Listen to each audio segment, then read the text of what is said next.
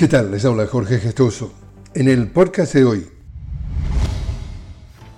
Esta semana los cancilleres de Rusia y Estados Unidos coinciden en América Latina y el Caribe. El canciller de Rusia, Sergei Lavrov, inicia su visita de trabajo en Cuba y está previsto se reúna con el presidente Miguel Díaz Canel y su homólogo Bruno Rodríguez. Luego visitará Venezuela y Brasil. Por su parte, el representante de la diplomacia estadounidense, Anthony Blinken, realizará entre el 20 y 23 de febrero una gira regional que comprende una visita a Brasilia, donde mantendrá un encuentro con el presidente Luis Ignacio Lula da Silva, y a Río de Janeiro, donde asistirá a una reunión de ministros de Relaciones Exteriores de G20, donde también estará Lavrov. Luego viajará a Buenos Aires para sostener un encuentro con el presidente Javier Milei.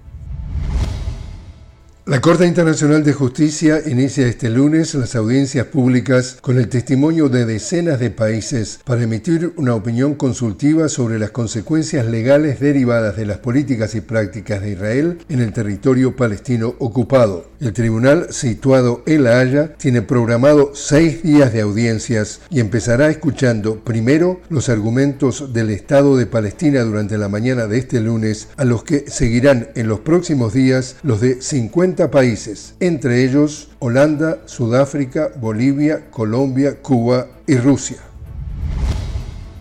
E Israel profundiza sus políticas islamofóbicas en medio de lo que es calificado como su genocidio contra la franja de Gaza. Medios locales reportaron que el primer ministro Benjamin Netanyahu aceptó las propuestas de restringir la entrada de fieles musulmanes a la mezquita de Al-Aqsa durante el mes sagrado de Ramadán.